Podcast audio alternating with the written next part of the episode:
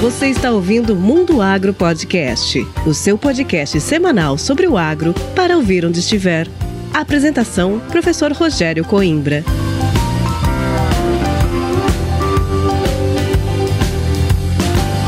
Começa agora mais um episódio do Mundo Agro Podcast, o seu podcast semanal sobre o agro para ouvir onde estiver e quando quiser. No episódio de hoje, eu, professor Rogério Coimbra, converso com meu grande amigo e host do Mundo Agro Podcast, Gustavo Avelar. O Gustavo nos traz um novo projeto chamado Fazenda Zero Carbono, uma produção sustentável associada à maximização dos lucros. E aí, ficou interessado e quer saber mais sobre esse projeto? Então fica aqui com a gente e não perca nenhum detalhe sobre esse bate-papo. Mas antes de chamar o Gustavo, eu quero te fazer uma pergunta. Você sabe o que é uma sementeira? Já visitou uma indústria de beneficiamento de sementes? Não? Então eu vou te dizer que é incrível. Lá, todo o material colhido nos campos de produção de sementes é recebido e beneficiado até formar os lotes de sementes padronizados e prontos para serem armazenados ou semeados. E agora você tem a oportunidade de conhecer uma sementeira virtualmente, com apenas alguns cliques. É isso mesmo, pelo celular ou pelo computador a Agrosol te leva para dentro da sementeira. O Agrosol 360 é uma plataforma de visita virtual com um tour de 360 graus pela unidade de beneficiamento de sementes, passando também pelo laboratório de controle de qualidade, canteiros para teste de emergência de plântulas e o Seed Place 163, que é o centro de distribuição de sementes da Agrosol, estrategicamente localizado na BR 163 em Sorriso. Ah, e tem mais. Além da visita pela unidade de produção, no Agrosol 360 você entrará em um dia de campo exclusivo, podendo caminhar pelos campos de demonstração, visualizar as cultivares em campo, além de interagir com todo esse conteúdo. Para fazer esse tour, basta acessar www.agrosol360.com.br e lá você será recepcionado pelo Eduardo Dalastra, o CEO da Agrosol Sementes. Diz aí, Eduardo. Seja bem-vindo à AgroSol 360, uma plataforma desenvolvida para receber você aqui dentro da nossa casa. Desde 1999, a AgroSol Sementes trabalha lado a lado com o produtor rural, comprometida com o sucesso das lavouras de soja de Mato Grosso e de todo o cerrado brasileiro.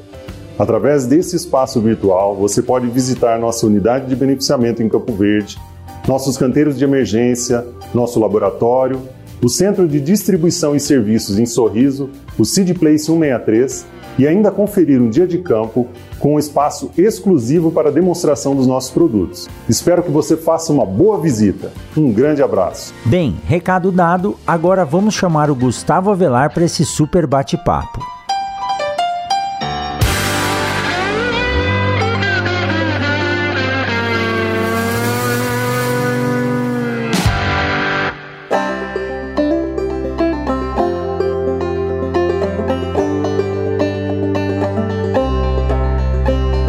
Vocês não vão acreditar. Olha só quem tá aqui no Mundo Agro Podcast de novo hoje. Vocês conhecem ele, meu grande amigo Gustavo Avelar. Gustavão, quanto tempo, cara? A gente se vê aí passando um do lado do outro de vez em quando na rua, mas não consegue parar para conversar, né? Você anda muito ocupado, meu amigo. Tudo bem, Gustavo? Fala, meu amigo Rogério Coimbra. Fala, galera do Agro. É um prazer estar batendo um papo aqui com vocês hoje. É, só pra falar, a resenha antes da gravação já foi meia hora de papo. Só para colocar a conversa em dia, os projetos em dia, como é que estão as coisas, né? Graças a Deus o trabalho nosso paralelo ao Mundo do Podcast cresceu muito, a gente acabou se distanciando um pouco e a gente veio bater um papo aqui hoje sobre sustentabilidade, Fazendas Carbono Zero, que é um projeto que a gente está tocando aqui no Mato Grosso. É isso aí, o Gustavão, né, sempre empreendedor e inovador, ajudando os produtores aí a se tornar cada vez mais sustentáveis. E quando você me mandou a mensagem, Gustavo, eu falei, nossa, que hora propícia para falar sobre isso, porque a gente sabe que os recursos para a agricultura, eles não são infinitos, né? Então a, a gente tem que se tornar cada vez mais eficiente, fazendo mais com menos, né? Fazer, utilizando aquilo que a gente tem na propriedade e tem muita técnica, muita tecnologia aí que pode tornar a produção agrícola cada vez mais sustentável, né, Gustavo? Com certeza. E são pequenas decisões dentro do negócio do produtor rural que vão fazer grandes diferenças para as próximas gerações. Pequenas decisões de manejo, de recurso, de boas práticas agrícolas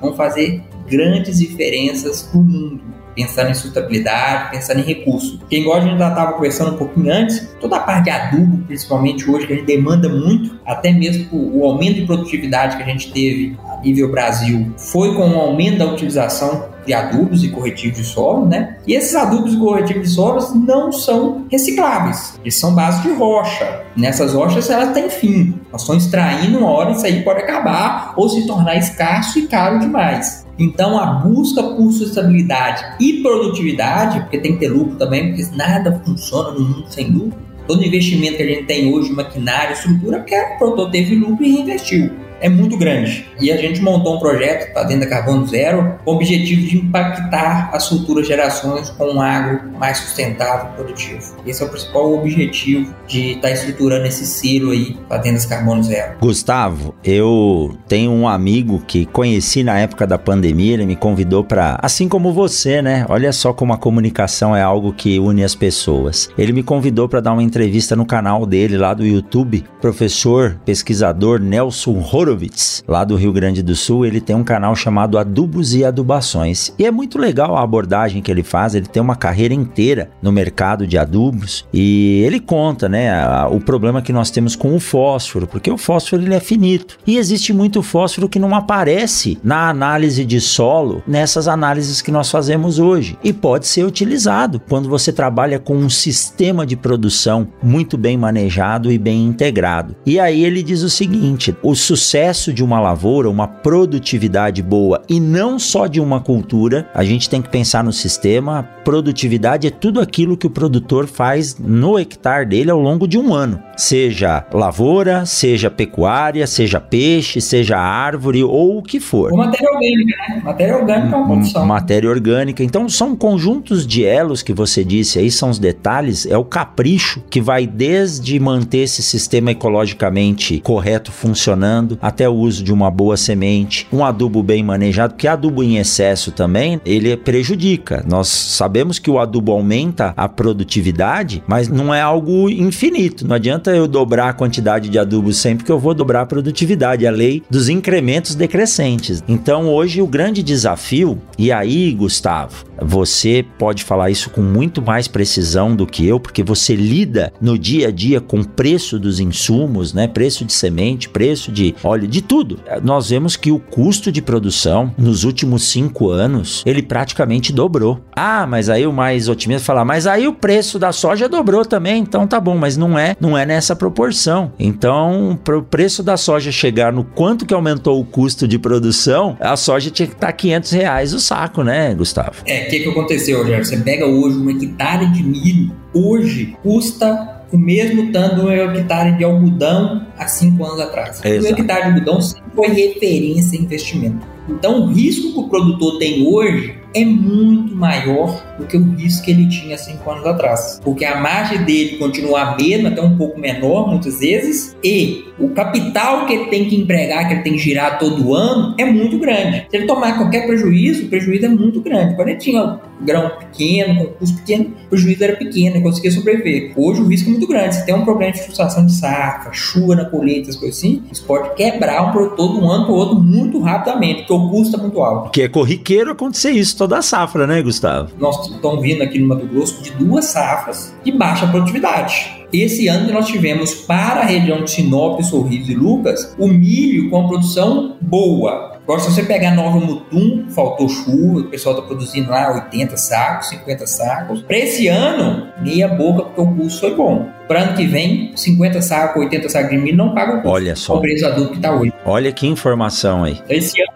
E se a gente for pensar nas regiões aí, por exemplo, eh, Mato Grosso do Sul para baixo, que aí teve muito problema com seca, áreas que tinham expectativa de 81 sacos produzindo 25 sacos, ou o produtor está muito bem estruturado para aguentar um, dois anos de quebradeira, ou ele tem que aprender a manejar esse sistema para ser resiliente. A gente não diz nem que ele precisa ter produtividades altíssimas, como a gente anda vendo aí 110 sacos de soja. Mas ele tem que ter uma boa margem, né, Gustavo? De aplicação, porque às vezes é melhor ele produzir menos com uma margem de lucro maior do que ele extrapolar a produtividade, mas não pagar esse custo da produção. Né? Quando a gente fala em produtividade, tem duas produtividades que a gente tem que mensurar, que muitas vezes faz confusão no agronegócio. Uma coisa é produtividade por hectare. Eu produzo 170 sacos de milho, 70 sacos de soja. Isso é um, um termo de produtividade. Mas a produtividade vamos pensar assim, administrativamente, é o seguinte: quanto que você produz com recurso injetado. Esse é, seria o lucro. É isso aí. É, seria muitas vezes o que a gente chama de EBITDA. Né? Tecnicamente a gente chama de EBITDA hoje, é um termo em inglês, que é quanto que você ganha sobre o insumo que você utilizou. É só insumos. E essa é a conta mais importante para a gente hoje. Não adianta produzir muito com um alto custo. Você tem que achar um, um equilíbrio. E sabe o que é engraçado? Hoje que manda em produção é solo. E o solo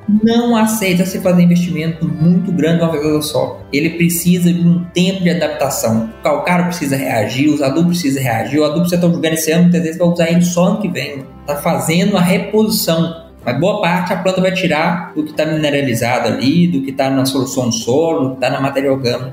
Então, não dá para pular etapas. Não adianta fazer um puto investimento de um ano para o outro. É melhor você ir crescendo devagarzinho para atingir alta produtividade e ter constância. É, isso aí que você citou é importante demais, porque às vezes o produtor está começando numa área, ou ele adquiriu uma nova área, ou ele quer melhorar e ele acha que se ele investir pesado, ele vai conseguir já tirar o custo daquilo que ele gastou para adquirir novas áreas. E não é dessa forma. O solo, como a doutora Ieda Mendes lá da Embrapa diz, criadora lá com a equipe do Bioas, ela diz que o solo é uma estrutura de dinâmica, plástica e viva. Então não adianta você saturar, nenhum ser humano gosta de excessos, ou ficar sem dormir ou dormir muito, ou beber muito, ou não beber água, né? E o solo é a mesma coisa. Então um solo equilibrado é um solo que vai dar aí uma plasticidade para que a planta possa se desenvolver sob diferentes condições. Ó, oh, e eu não canso de dizer, viu, Gustavo? O professor Paulo Ferreira lá de Barra do Garça já teve aqui no Mundo Agro Podcast, dá aula na nossa pós-graduação em grãos e sementes. Ele comenta que nos torneios da SESB anuais, a Sociedade Brasileira de Nematologia fez alguns estudos com os campeões da SESB, aqueles caras que produzem 100, 110 sacos, né? De la Vecchia e, e por aí vai. E aí eles observaram, Gustavo, eu já falei isso aqui, mas vale a pena repetir, que essas áreas com 110 sacos de produtividade apresentam nas análises de solo, análise de nematóide, índices de fitonematóides mais altos do que aqueles índices que causavam dano em uma área comum. Ou seja, o ambiente está tão bem equilibrado que ou esse excesso de nematóides é porque o ambiente está equilibrado e ele está podendo se desenvolver, ou a planta tem ali uma resiliência tão grande em termos de água, nutriente, que o nematóide não faz nem diferença diferença para ela. Então, olha só, produzir 110 sacos com índices de nematóide mais altos do que numa área comercial comum. Então, a gente tem que entender que é o sistema que manda e não a quantidade de adubo, a quantidade de produto que a gente põe na área, né? E é, é engraçado que a tecnologia ela é evolutiva. Então, a gente vai criando, você vai cada ano é uma necessidade diferente, é um desafio diferente. E aí, por exemplo, um análise de nematóide,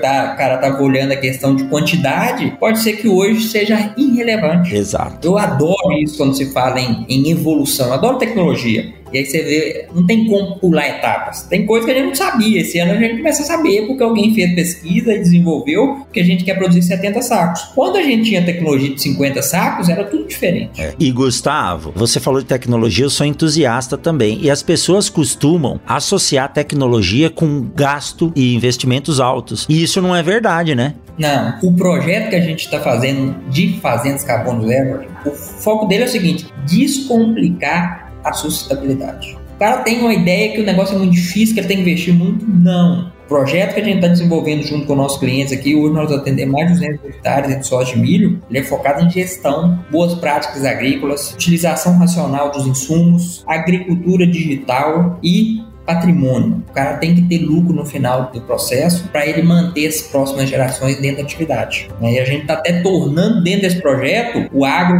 como meu amigo Vim fala, o agro mais sexy. É o agro mais sexy? As pessoas vão atrás entendeu? Que tem interesse de estar participando. Então, nós estamos descomplicando a questão do carbono zero, né? que é o nosso principal foco hoje de manter altas produtividades, mas com sustentabilidade, que a gente possa manter isso a longo prazo. Esse é um ponto principal hoje e o maior desafio do agro hoje é mostrar para o mercado que ele tem condição de fazer isso.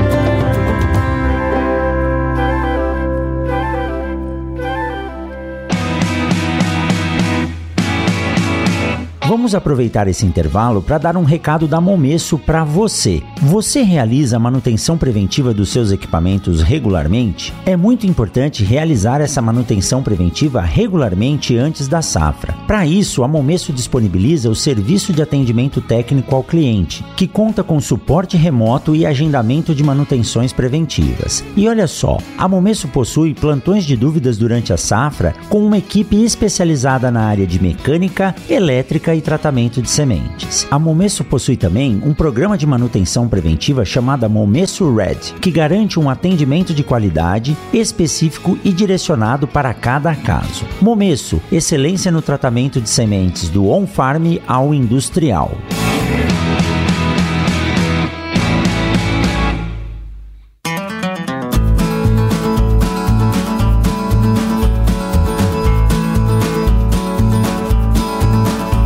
Gustavo, mas assim, quando você fala em carbono zero, há uns. Bom, eu saí da universidade, saí da graduação, não saí da universidade, nunca saí dela. Mas quando eu terminei a graduação em 2002, olha só, 20 anos já, se falava muito em crédito de carbono. E foi um boom, foi uma bagunça lascada, todo mundo falando, ah, porque você imagina, né? Pega um produtor do Mato Grosso que ele tem 80% da sua área preservada, pô, quanto de carbono ele não tem armazenado naquele solo e naquela mata. Então, todo mundo falou, nós vamos rachar de ganhar dinheiro. E muito produtor investiu pesado nisso e depois tiveram uma decepção. Qual que é? Eu não, eu, assim, para que eu possa entender quem está ouvindo a gente também, qual é a relação entre crédito de carbono ou uma fazenda carbono zero? São coisas que estão ligadas? Elas estão ligadas, mas não é nosso foco hoje. O crédito de carbono é um produto que você gera dentro da sua fazenda de acordo com os manejos. Esse produto tem valor pelo que as pessoas falam, né? A gente não consegue acreditar isso no Brasil. Até a gente escuta o último ministro que teve é, da parte ambiental no Brasil, reclamando muito, que a Europa fala, fala, fala da questão do, do crédito carbono, mas não paga. Exato. Né? Então é um projeto que nasceu, mas a gente não viu ele na prática remunerando ninguém, para você ter uma sustentabilidade maior. E aí, como é que a gente pensou o seguinte? Beleza, crédito carbono a gente não é nosso foco, mas como é que a gente vai ter rentabilidade investindo em sustentabilidade? Focando 100% em melhorar os manejos de solo, melhorando a questão de recursos, utilização de produtos biológicos, utilização da parte de maquinário. Por quê? Basicamente é o seguinte: toda a parte de produção que a gente usa de insumos emite carbono. A gente está gastando uhum. maquinária, gasolina, diesel, tudo emitiu. Como é que a gente faz para reduzir os nossos custos e aumentar a produtividade, tendo processos de gestão muito bem definidos. Nós queremos trazer processos de gestão de fábrica, é, com mais detalhamento, com capacitação de pessoas. A primeira etapa do projeto, para você participar do projeto, é capacitação e formação de profissionais dentro da fazenda. Não adianta nada a gente ter um projeto se a gente não tem as pessoas lá dentro da fazenda engajadas nos projetos para imputar os dados para a gente certificar as fazendas carbono zero. E automaticamente, com a capacitação e a equipe melhor, nós já esperamos um ganho de produtividade. Porque o capricho hoje é o principal ponto de produtividade no agro. Capricho faz toda a diferença, né? Nós queremos ter as melhores equipes. Tanto que a primeira etapa desse projeto, ele tem três etapas. Ele começa com pessoas, é um projeto que a gente colocou nome de líderes da produtividade, formação técnica gestores para produzir mais, para utilizar melhores recursos. Depois a gente vai para a agricultura digital, que é processos, entender produtividade, entender os talentos que estão produzindo mais, é, certificar a parte de plantio direto, quanto que a gente está formando de palhada todo ano. É, junto com isso, a gente contratou uma empresa de pesquisa para qual que é o milho que produz mais matéria orgânica? Será que nós podemos plantar só esse milho aqui que ele fixa mais carbono? Qual que é as sojas que deixam mais carbono na área? Então, vai ter toda uma parte de pesquisa por trás, certificando as nossas boas práticas. E a gente acredita que só com isso o produtor já vai ter um lucro absurdo. Fora a parte de ter, uma diferenciação muitas vezes em juros, os bancos estão buscando fazendas que tenham esse tipo de selo para ofertar juros diferenciados, né, porque querem participar desse tipo de processo. As multinacionais também estão procurando parceiros queiram trazer um agro mais sustentável, queiram investir em tecnologia. Então, você tem uma série de recursos aí que você pode utilizar para sustentar o processo em si. Né? As multinacionais são as grandes mantenedoras do nosso projeto. Mais de 50% do custo hoje vai ser mantido por multinacionais, dentro do processo nosso. E olha só, elas conseguem se manter também, né, ativas, fornecendo isso por mais tempo se você conseguir usar isso de forma mais racional. A racionalização do uso de recursos, isso não é algo novo, né, Gustavo? Até conversava com você que um projeto pela universidade que eu tive a oportunidade de conhecer é duas pessoas que acabaram se tornando amigos, que é o Marcelo da MLK e o Gibrail, que são dois consultores em Lean Production, e eu aprendi muito de Lean com eles. Lean são processos enxutos. Isso vem lá do processo Toyota, né? Lean Manufacturing. Então eles trabalham muito mapeando todo o fluxo de valor, vendo onde está vazando produto, onde a gente está perdendo tempo e tempo é dinheiro, perdendo energia, perdendo recurso, matéria-prima, e eles dizem que você não precisa nesse processo investir para produzir mais. O objetivo deles é sempre mapear, reduzir os custos e otimizar. E muitas vezes a gente vê que está perdendo algo que não precisaria ser perdido. Como você citou muito bem lá atrás, Gustavo, o adubo que eu coloco na lavoura esse ano, talvez ele vai ser usado o ano que vem. Professor Onan da UFMT, eles têm alguns trabalhos que mostram que por exemplo, os adubos nitrogenados no milho não deveriam ser colocados logo na semeadura ou 30, 40 dias depois da semeadura, porque eles vão ser utilizados com uma demanda futura. Então, às vezes você coloca 100 quilos para usar 20, você gastou 80. Então, aí está a sustentabilidade. Então, eu entendo agora a sua ideia de como trabalhar e como auxiliar os produtores que estão ligados ao seu projeto em trabalhar de forma mais sustentável com economia de recursos recurso sem perder em termos de produção e produtividade. Mas precisa se dispor a fazer isso, precisa mudar a rotina e precisa abrir a cabeça e falar: ah, eu sempre fiz assim. Não, tem que mudar, tem que pensar à frente. Você citou aqui três coisas que são seus pilares: pessoas, o uso da tecnologia na forma de agricultura digital e pesquisa que vai basear isso. Né? Não tem como dar errado, mas o agricultor ele tem que entender que ele tem que sair daquela zona de conforto que ele está, abrir a mente dele para aceitar essas coisas dentro da propriedade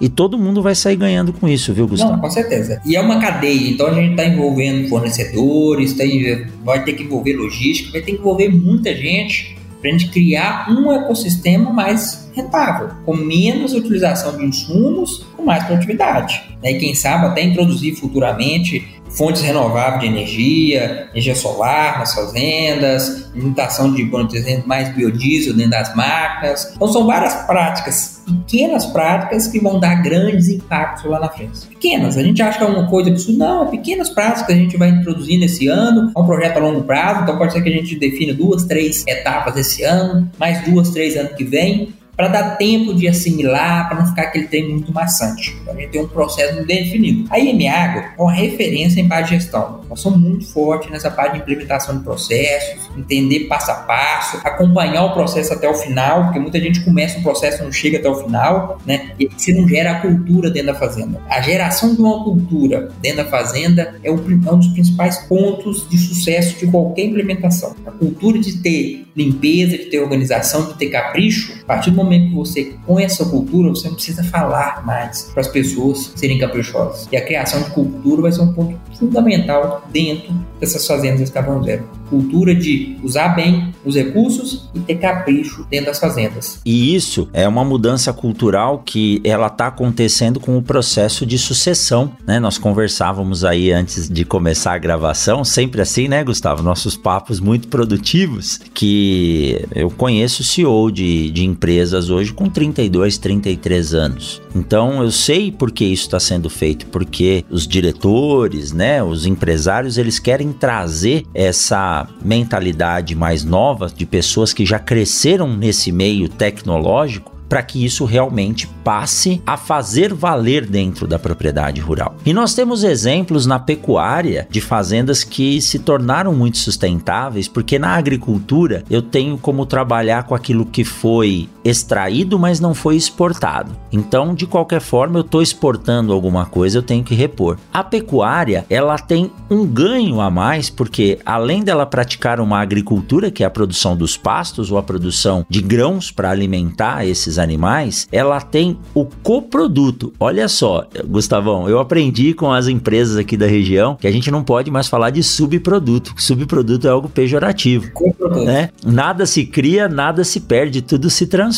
Então, são coprodutos, né? O esterco da vaca, o esterco da galinha são produtos riquíssimos em matéria orgânica, em fontes de nutrientes que podem voltar e serem reintroduzidos ao processo, fazendo essa ciclagem aí. Então, você trabalhou, né? Você foi, é, não lembro, você foi para Holanda, para Noruega, não lembro que lugar que você foi. Você trabalhou em, em fazenda de, de suíno. O esterco suíno é rico em fósforo, rico em potássio. Então, são produtos que podem voltar assim para a agricultura, né? Bacana, Quando eu trabalhei na, na Dinamarca, numa fazenda de suínos, para ele ter um número X de matriz, ele tinha que ter um número X de hectares para voltar os dejetos dessas matrizes para o sistema. Então ele tinha que ter essa certificação. Eu tenho duas mil matrizes, eu tenho que ter duas mil hectares. Não lembro a conta certinho, mas eram 200, 300 hectares de área. Ele planta soja, geralmente lá é milho e trigo, né? E algumas culturas de inverno. Ele tem que ter essa área dele para ele jogar o dejeto e aí você está ciclando carbono, está ciclando adubo, está ciclando é, tudo ali. Só o, aumento de matéria orgânica no solo aí já é um fixador de bactérias que fixa muita, fica muito carbono. Então o agro em si, ele não está muito longe de zerar o carbono, não está.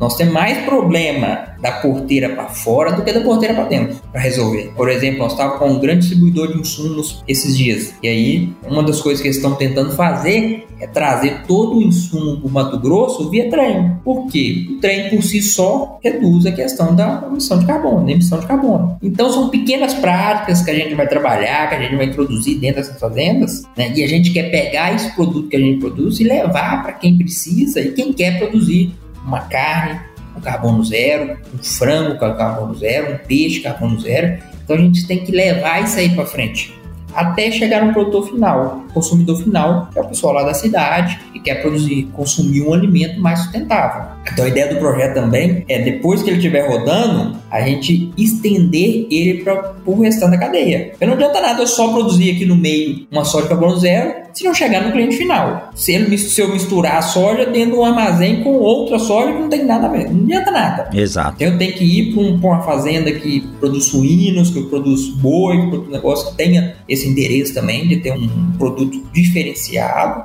e aí chegar até na gôndola do supermercado. Nosso sonho é, seria esse, chegar nosso produto carbono zero até é, na gôndola do supermercado. E isso envolve rastreabilidade, né, Gustavo? Isso aí envolve rastreabilidade.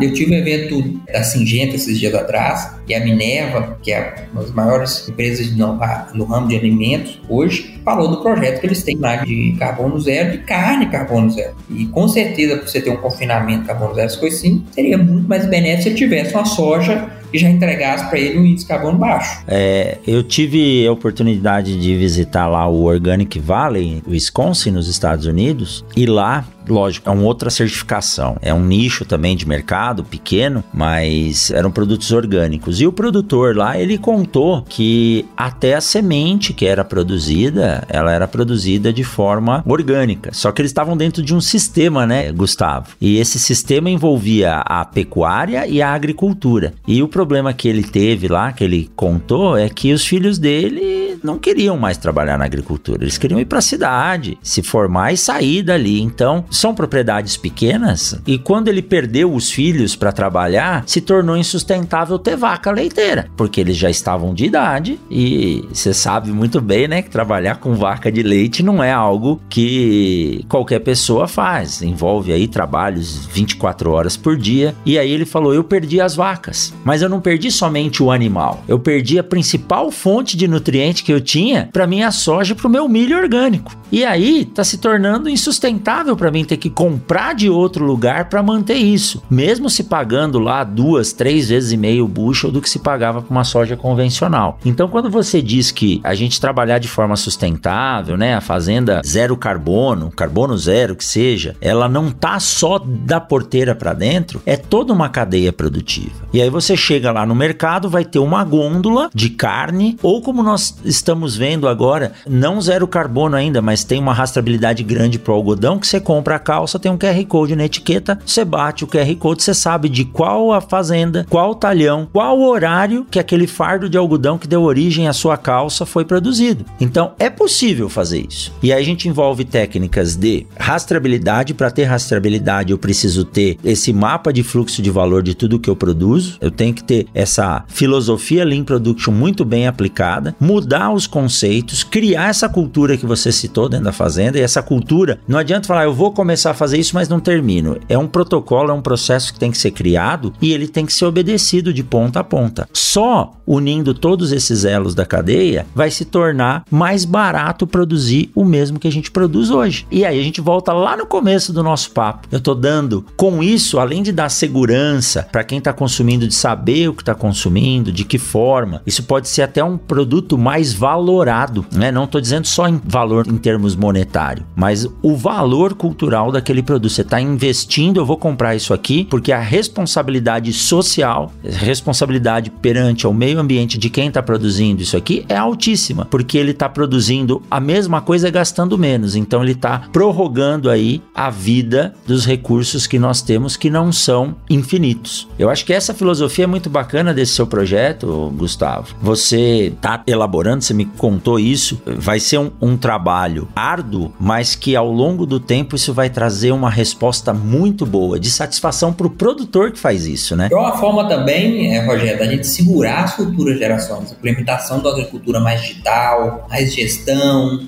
que ela entrega uma visão do consumidor final de mais sustentabilidade, mais preocupação com o meio ambiente, vai trazer o jovem, manter o jovem na atividade, né? que é uma das grandes gargalos que a gente tem, que é a questão da sucessão familiar e as novas gerações. Então, esse projeto também foca muito em pessoas.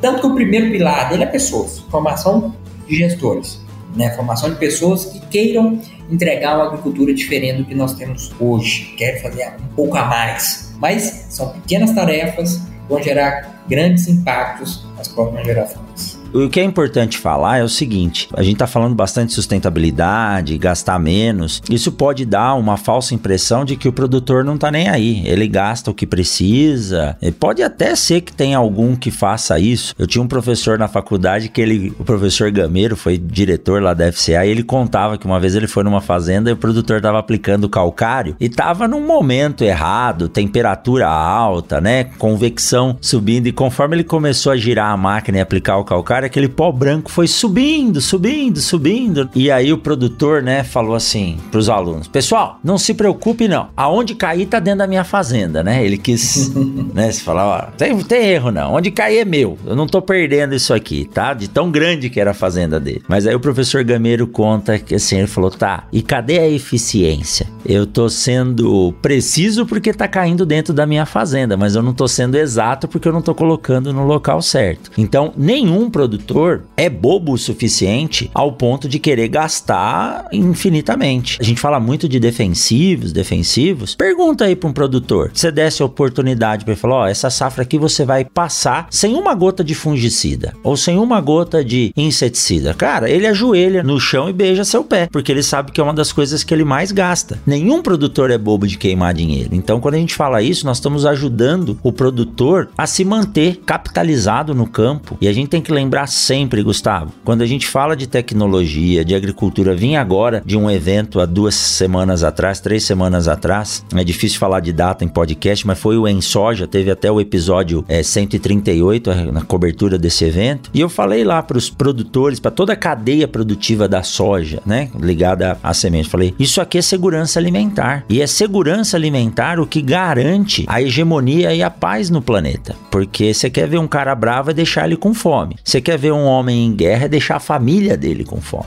Então, quando a gente fala ou trabalha com essa filosofia que você está implementando aí com o seu grupo de produtores parceiros, isso é dar sustentabilidade pensando em segurança alimentar, porque aí ele consegue. A gente sabe, né, que safras complicadas elas acontecem. Então, o produtor ele tem que estar tá preparado para passar por uma ou duas safras difíceis e mesmo assim ter recurso, resiliência suficiente para se manter produzindo, porque se se cada produtor que tiver um problema no campo resolver deixar a agricultura, daqui a pouco a gente não tem mais quem produz alimento. Não dá para deixar tudo na mão de um só. É muito complicado isso. Fantástico, Rogério. Fantástico as observações e, como eu falei, cai muito em linha do que a gente está propondo aqui das fazendas carbono zero. Né? Esse projeto ele foi criado com muito carinho, que a gente começou a conversar, os produtores que mostraram maior interesse em estar participando disso Graças a Deus nós temos um grupo de clientes aí de alta tecnologia e todos eles se mostraram aptos, adeptos a estar utilizando boas práticas que façam eles produzirem mais, com menos recurso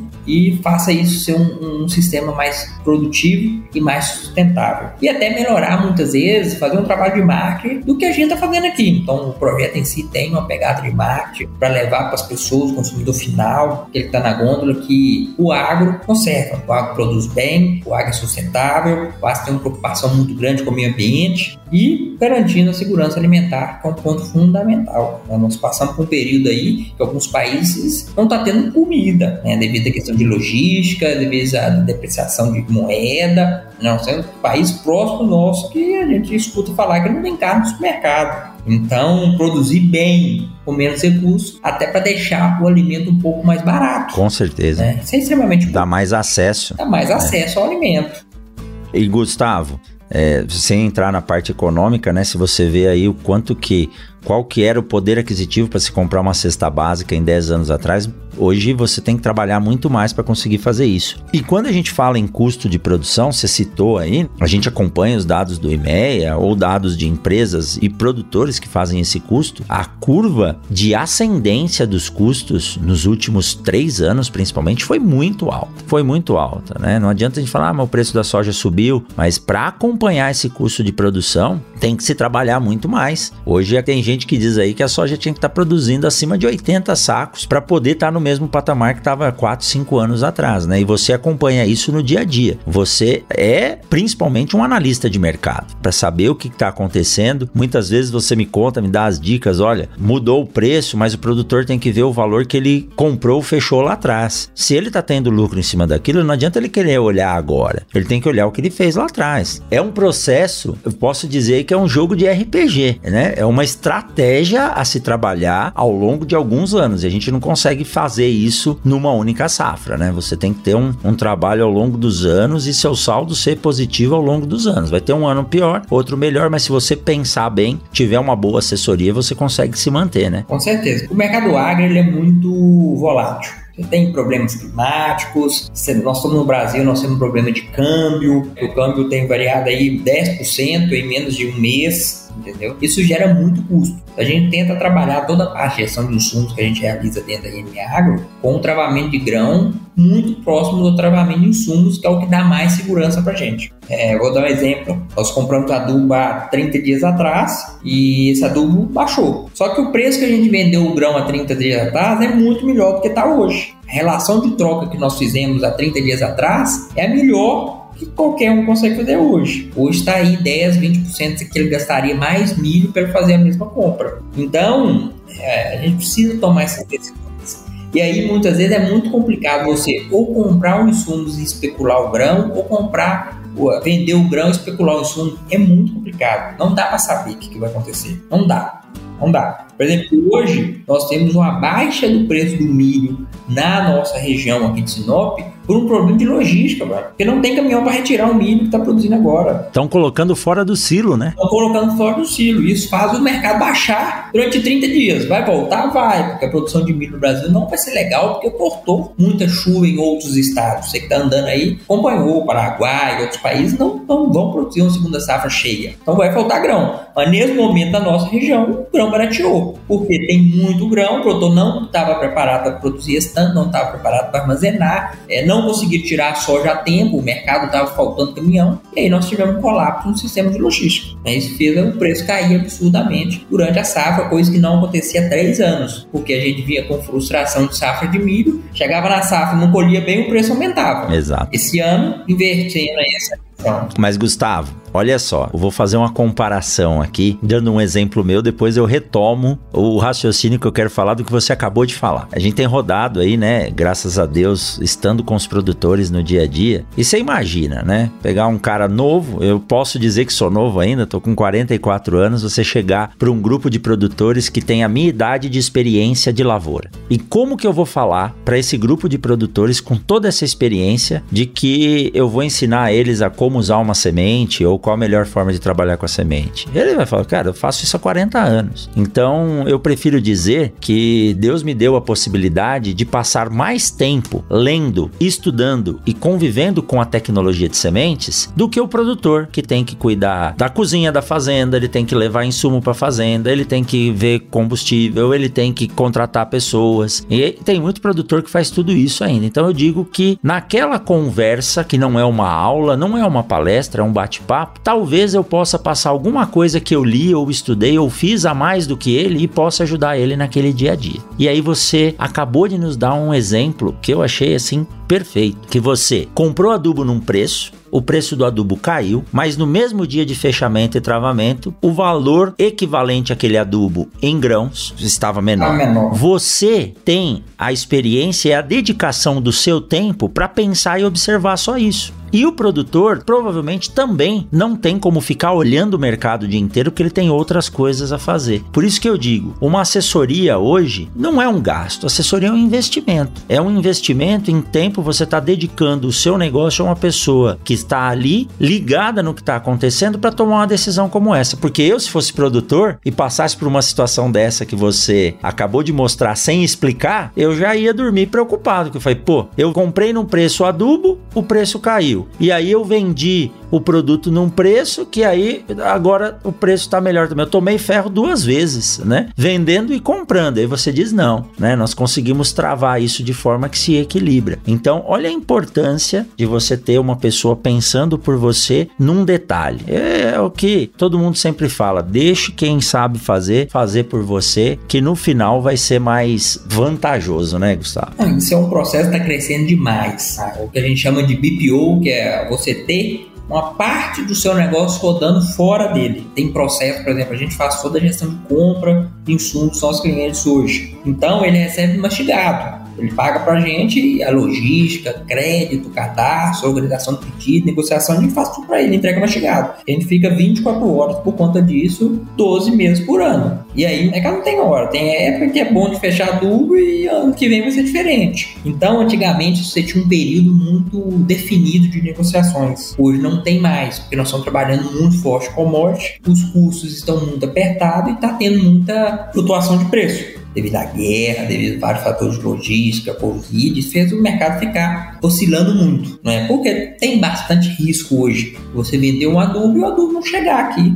Estourou uma guerra porque não teve navio, você tem que bancar aquele custo. A gente entende as empresas. As empresas estão com um risco muito alto. Quando você tem risco, você tem que aumentar suas margens. Normal. Quando o mercado tiver um, um fluxo de matéria-prima mais tranquilo, né, com mais segurança, provavelmente as margens devem baixar. Né? E a gente está vendo já isso aí para o final do ano. Está chegando bastante adubo no Brasil e os preços têm baixado aí toda semana. A gestão ela mudou muito. A compra de insumos mudou muito desde quando eu comecei a trabalhar até hoje. Né? O momento de compra mudou muito, o momento de venda de grão mudou muito. Hoje o produtor, se ele muitas vezes deixar para vender o grão dele no meio da safra, ele consegue vender o grão, mas não consegue embarcar porque não tem logística. É, a gente tá preso num modal. E Gustavo, eu tenho visto aí grupos comercializando ou negociando, fechando pacotes além de um ano, né, de, de prazo. É, o que, que a gente fala? Se a relação de troca de grãos com insumos estiver favorável, por que não fechar antecipado? E já garantir seus custos ali. Você vai fechar tudo? Nunca, nunca você fecha tudo. Mas aí você já vai vendendo um pouco de soja, fazendo sua logística, Sabe, você vende uma soja para bem cedo para embarcar em fevereiro, que é difícil você achar logística. Então você começa a criar esses lotes aí para trabalhar outros pontos que são extremamente importantes, igual logística. Logística é o problema hoje. O cara deixar para vender soja para embarcar em fevereiro em dezembro, muitas vezes ele não acha empresa para comprar soja. Ou então ele tem que vender muito barato para o cara retirar se não tiver a logística montada, a estrutura para receber. Então, são pequenos detalhes que a gente faz de forma antecipada, que a gente vai acompanhando, vai lembrando, vai criando um catálogo ali com o produtor de urgência que a gente precisa resolver e a gente vai ajudando ele a fazer gestão. Quem toma decisão? O produtor rural. A empresa hoje, o foco dela é informação, vamos passar informação para ele. Eu estava conversando hoje com um cliente e falou: ah, vamos tentar fechar esse insumo aqui o mais rápido possível. Eu preciso vender grão para embarcar em fevereiro. Eu preciso resolver a logística. Se eu deixar mais dois meses, pode ser que não ache mais, porque não tem logística suficiente. Eu falei, é, vamos fazer isso. Aí ele começa a pagar pelo grão armazenado, principalmente se ele não tiver armazém na fazenda, né? E muitas vezes nem ele tem lugar para entregar. Não tem lugar para entregar. Acontecendo isso no milho, não tem lugar para entregar. Entendeu? O cara tem que jogar o caminhão ali aberto. Então, é situações do mercado. Né? Graças a Deus é um problema menos ruim, né? Tá produzindo Sim. demais aqui no Mato Grosso. Mas outras ele tem um problema e não tá produzindo nada, né? Ele não tá pagando as contas. Então, cada região, cada ano é um ano diferente. Cada ano é uma aula. A única coisa que eu tenho certeza é que ano que vem vai ser um ano diferente. Isso eu tenho certeza. Vai ser diferente. É. é. Você citou da pesquisa aí, né? Tem lá o Elvis e o Puyu da EPR. E o Elvis diz que cada safra é uma aula nova. Nunca tem uma safra igual a outra. Então, não dá para dizer essa safra é atípica, né? Atípico seria se tudo fosse igual todos os anos. Rogério, sabe, é engraçado esses dias o que está acontecendo no mercado? A informação está girando tão rápido dentro do mercado, que hoje tem tecnologia, tem palestras, assim, que é o seguinte: você pega um produto para percevejo. Sai uma pesquisa que aquele produto X é o melhor. Todo mundo compra e faz uma, duas aplicações. Aí você vê a pesquisa, já mostra que na próxima safra esse produto não é mais eficiente. Aí tem que trocar tudo,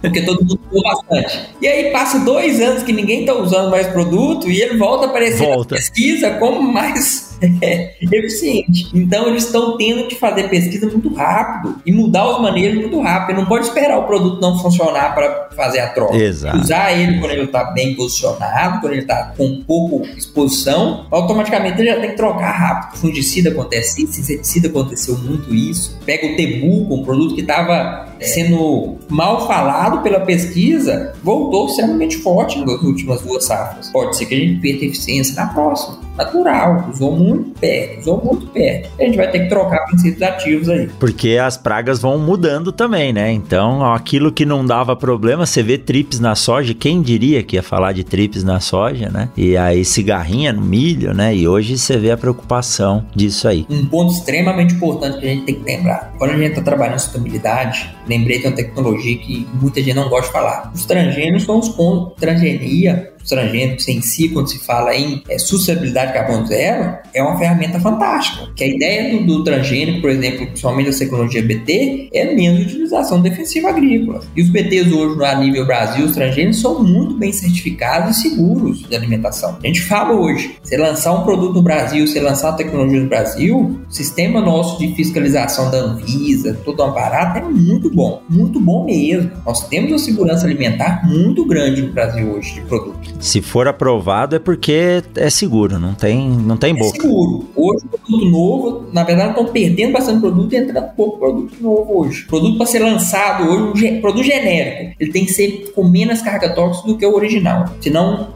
não registra. Olha que bacana. A utilização racional dos transgênicos, implementando a parte de defensivos biológicos, vai ser um dos pilares do nosso projeto. Dá para fazer só o transgênico sozinho? Não, ele tem que estar casado com o biológico, porque senão vai gerar resistência. Mas é um dos pilares que vai trabalhar, sim, porque é uma forma de você reduzir a quantidade de aplicações na área usando a parte da tecnologia de transgênicos, né? Isso é sem dúvida. É uma associação de ferramentas, né? Aí é isso que tem que ser feito. Com certeza.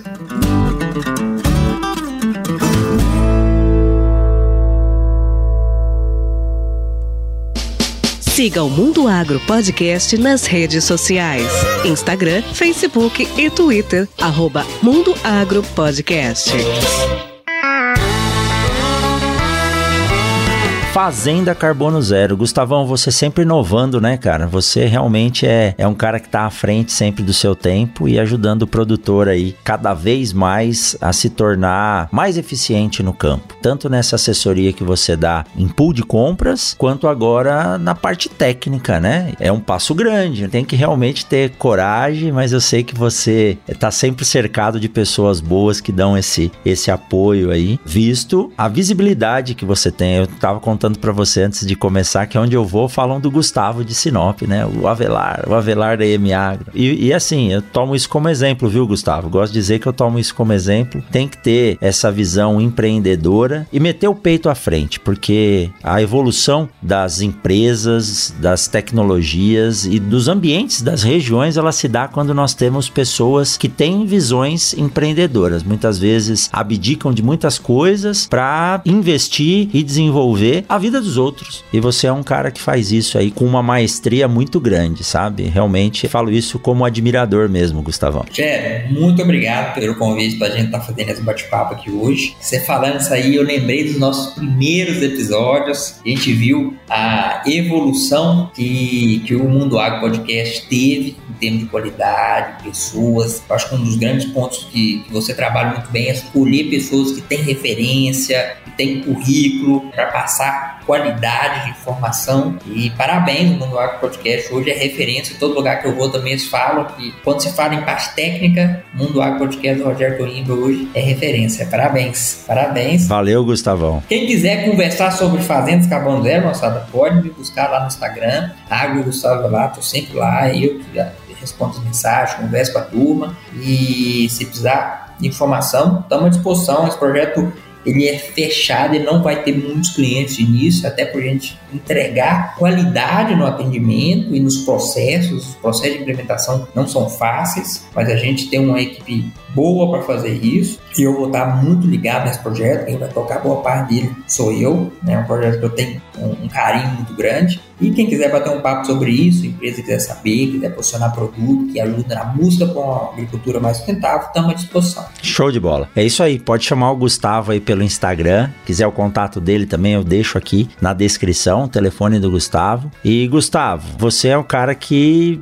ajudou isso aqui a começar. Sei que você é bastante atarefado. É, é uma pena a gente não conseguir gravar, as agendas não se casarem, mas você faz parte do Mundo Agro Podcast. A Luana também que deu essa baita mão aí no início e a gente tem caminhado. Isso tudo começou com aquela entrevista que você me convidou para dar lá em 2017, 2018, se eu não me engano, para falar sobre colocação no mercado de trabalho. E hoje, e hoje, vocês que estão conosco aqui essa quase uma hora de episódio, hoje eu tô gravando aqui de São Paulo porque eu vim aqui na capital receber, né? Na verdade eu não sabia que ia receber esse prêmio, a gente tinha sido indicado pelo portal dos jornalistas entre os destaques de podcasts do agro pelo segundo ano consecutivo. E hoje eu tive a honra de receber o troféu do primeiro, né, lugar e de destaque aí na imprensa do agronegócio. Tá aqui na minha frente o troféu. Quem quiser ver, entra lá no Instagram do Mundo Agro Podcast. E tô muito feliz e você faz parte disso, Gustavo. Você foi um grande incentivador, você deu aquela gasolina,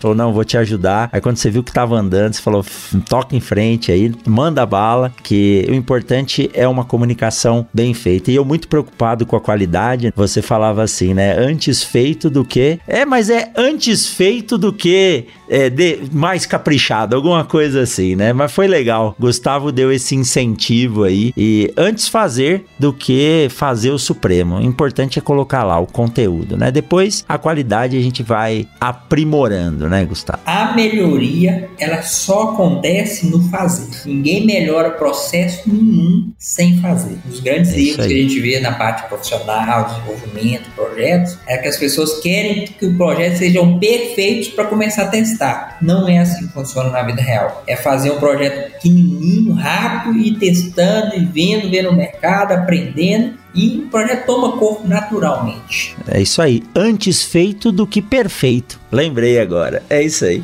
Gustavão, um forte abraço, meu amigo. Sucesso para você. Tenho certeza que guarda esse nome aí, ó, Fazenda Carbono Zero. Daqui uns anos vocês vão voltar e vão falar: "Pô, eu ouvi aquele episódio que o Coimbra entrevistou o Gustavo e ele tava começando com isso aí". Vocês vão ver que isso vai vai ser destaque, vai ser referência aí no Brasil. Forte abraço, Gustavão, tudo de bom e pra frente o agro. Até mais. Grande abraço. Tchau, tchau.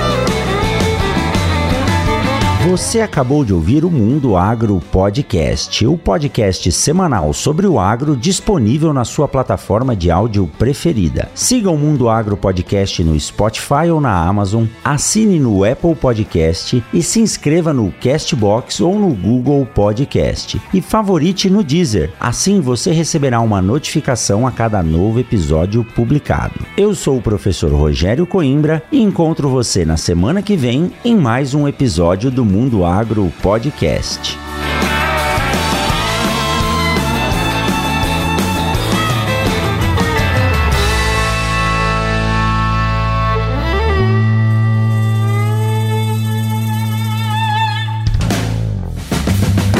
Você ouviu o Mundo Agro Podcast. Informações, novidades e muito mais. Mundo Agro Podcast para ouvir onde estiver.